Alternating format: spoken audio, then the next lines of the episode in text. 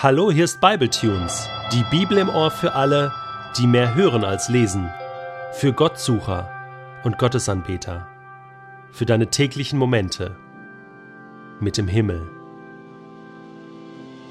Der heutige Bibletune steht in Apostelgeschichte 24, die Verse 22 bis 27 und wird gelesen aus der neuen Genfer Übersetzung.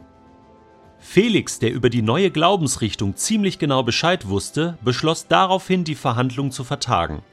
Wenn Kommandant Lysias hierher kommt, teilte er den Anwesenden mit, werde ich den Fall nochmals genau untersuchen und dann eine Entscheidung treffen. Den zuständigen Offizier wies er an, Paulus zwar weiterhin in Gewahrsam zu halten, ihm jedoch Hafterleichterung zu gewähren und keinen seiner Freunde daran zu hindern, sich um sein Wohlergehen zu kümmern. Einige Tage danach kam es erneut zu einer Begegnung zwischen Felix und Paulus. Diesmal war der Gouverneur in Begleitung seiner Frau Drusilla, einer Jüdin, und er ließ Paulus zu sich kommen, weil er von ihm noch mehr über den Glauben an Jesus Christus erfahren wollte. Doch als Paulus die Rede dann auf Gerechtigkeit und Selbstbeherrschung brachte und vom künftigen Gericht sprach, bekam Felix es mit der Angst zu tun. Er unterbrach Paulus und sagte Für diesmal ist es genug, du kannst jetzt gehen. Wenn sich die Gelegenheit ergibt, lasse ich dich wieder einmal rufen. Gleichzeitig hoffte Felix allerdings auch, von Paulus Bestechungsgelder zu bekommen. Deshalb ließ er von Zeit zu Zeit nach ihm schicken, um sich mit ihm zu unterhalten.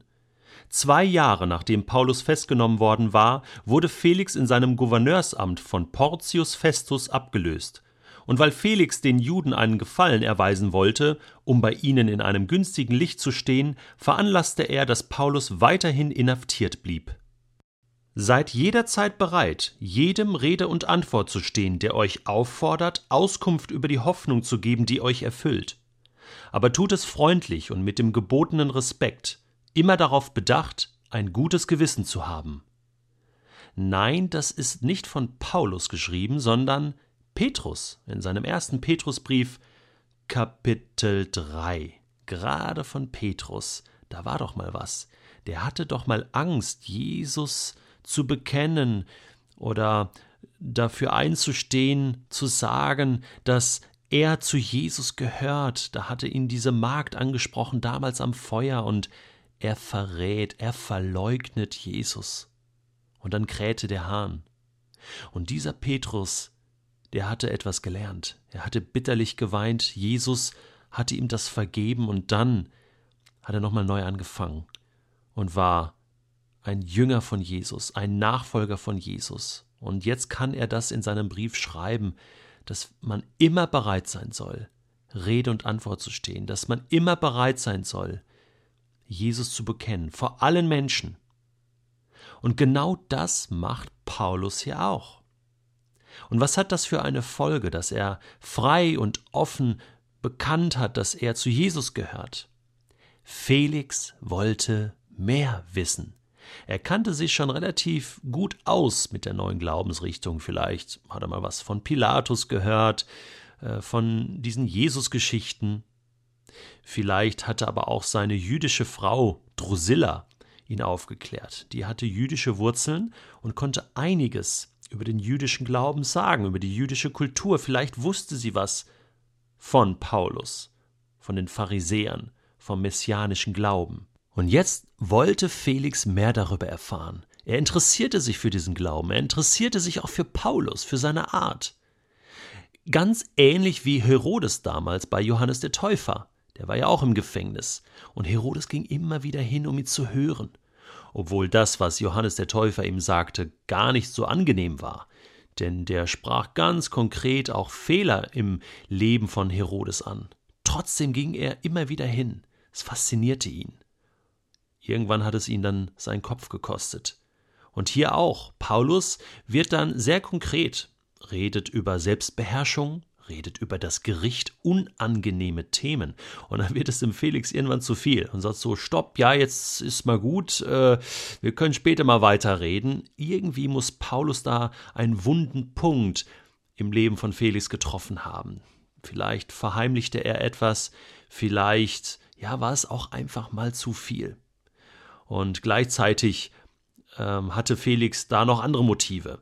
Ja, er dachte, vielleicht rückt Paulus irgendwann mal ein bisschen Geld raus, ja, ein bisschen Bestechungsgelder, dass er ihn freilassen kann, wollte sich also noch eine goldene Nase verdienen. Christen in Gefangenschaft, in Drucksituationen, das hat es schon oft gegeben in der Kirchengeschichte. Man weiß von verfolgten Christen in Russland, die in Gefangenschaft waren und die verhört wurden von KGB-Offizieren in brutaler Art und Weise. Aber da sind Offiziere zum Glauben gekommen, weil die Christen den Mut hatten, Farbe zu bekennen, zu sagen, was sie glauben. Und plötzlich, ja, ich weiß auch nicht. Ich meine, da sind Menschen im Gefängnis und sie sind ja eigentlich chancenlos.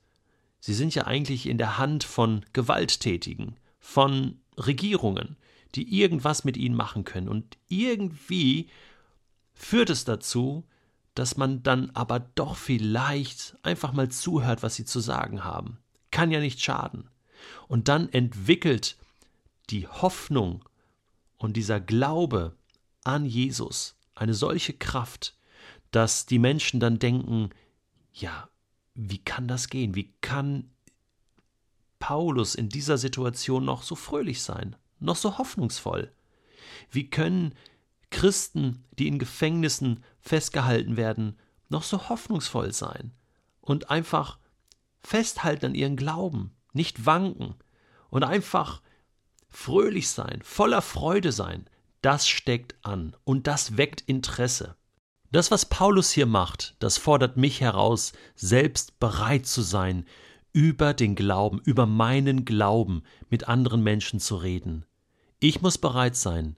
Und Gott schenkt die Gelegenheiten.